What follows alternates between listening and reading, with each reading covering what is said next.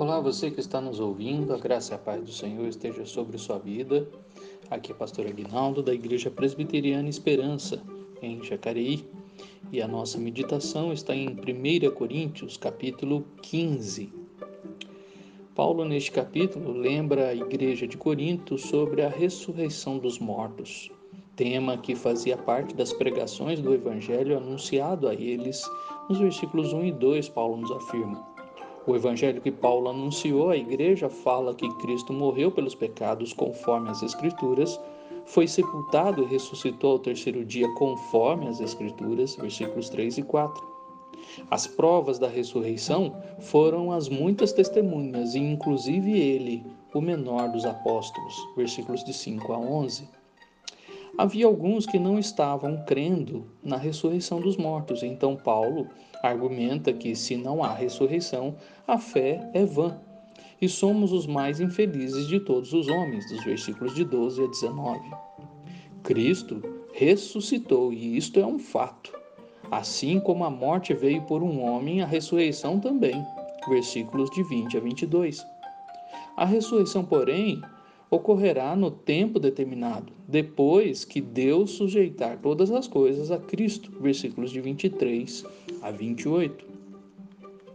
Paulo também mostra aos irmãos que há uma incoerência na crença pagã deles sobre o batismo dos mortos, pois se não há ressurreição, por que batizam por causa deles? Versículo 29. Se não há ressurreição, porque ele mesmo, o próprio apóstolo, está arriscando a sua vida toda hora? Versículos de 30 a 32. Paulo então adverte os irmãos a não se enganarem com conversa fiada e acabarem pecando. Isso é uma vergonha. Versículos de 33 e 34. Paulo explica aos irmãos como se dará a ressurreição do corpo, comparando, comparando com uma semente que precisa morrer ao ser semeada no solo para que nasça a planta. Versículos de 35 a 37. Assim, como há vários tipos de sementes, assim são os vários tipos de corpos, versículos 38 e 39. Quando o corpo morre, ele é semeado como uma semente. Foi semeado em corrupção, em desonra, em fraqueza, de forma natural, e ressuscita na incorrupção, em glória, em poder e de forma espiritual. Primeiro o natural e depois o espiritual. O primeiro homem formado da terra, o segundo é do céu, e assim todos os homens. Versículos 40 a 49. Paulo afirma aos irmãos que quando chegar aquele dia, nem todos morrerão, mas todos serão transformados num piscar de olhos, pois é necessário que o corpo seja transformado para que entre no reino de Deus. Versículos 50 a 53. Então, neste dia, a morte será vencida por Deus, que nos dá a vitória. Versículos 54 e a 57.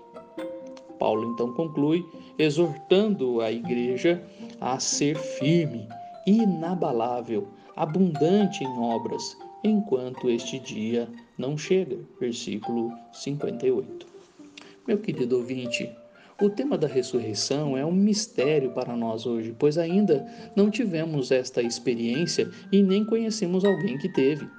É possível que alguns relatos de pessoas que tiveram parada cardíaca, ou estavam em coma, ou qualquer outra forma de doença que as levaram a morrerem, e depois de alguns minutos voltaram à vida, possa ter ocorrido uma ressurreição. Mas não é dessa ressurreição que Paulo está explicando mas da ressurreição final para a entrada no reino de Deus, como ele diz no versículo 50. A filha de Jairo, o filho da viúva da cidade de Naim, Lázaro e todos aqueles que ressuscitaram no dia da morte de Jesus Cristo na cruz, como Mateus relata, vieram a morrer novamente um dia. A ressurreição que Paulo nos ensina é a ressurreição transformadora. É a ressurreição em que a morte não tem mais poder sobre o corpo. É a ressurreição que prepara o corpo para o reino de Deus, pois a carne e o sangue não podem herdar este novo lugar. Versículo 50. Alguns na igreja não criam na ressurreição do corpo, como vemos no versículo 12. E Paulo alerta para não se enganarem com conversas que corrompem, mas fossem sóbrios, versículos 33 e 34.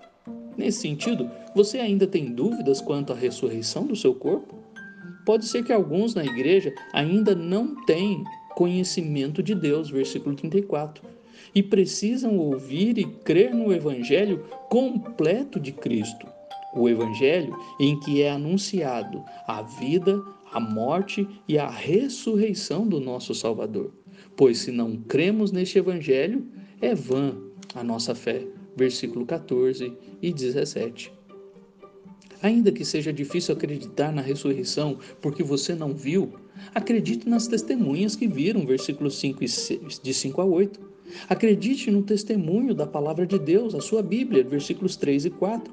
Acredite no poder de Deus que te dá a vitória sobre a morte, versículo 57. Enquanto a ressurreição não chega, fique firme na fé, no Evangelho, na palavra. Que a sua fé seja inabalável contra todo vento de doutrinas falsas e antibíblicas e continue a realizar boas obras, pois no Senhor o seu trabalho não é vão. Versículo 58. Que Deus abençoe a sua vida e que a sua fé seja alicerçada no verdadeiro Evangelho do Senhor.